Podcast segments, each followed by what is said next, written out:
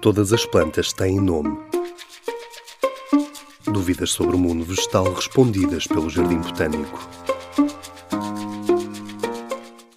Qual é a diferença entre plantas nativas, exóticas e invasoras? Plantas nativas são plantas naturais da região ou país em que vivem e que aí existem há milhares de anos.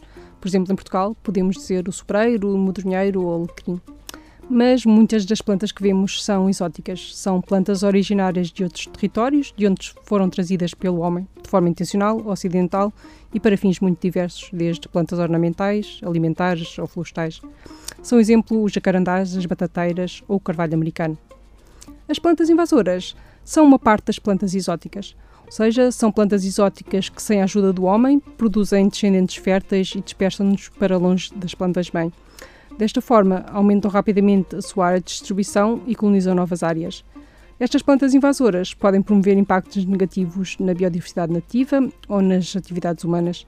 Estão geralmente mais associadas a ecossistemas naturais e semi-naturais, mas não exclusivamente. São exemplos as mimosas, a erva das pampas ou o jacinto de água.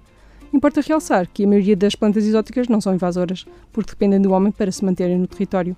Se quiserem saber mais, visitem o site invasoras.pt.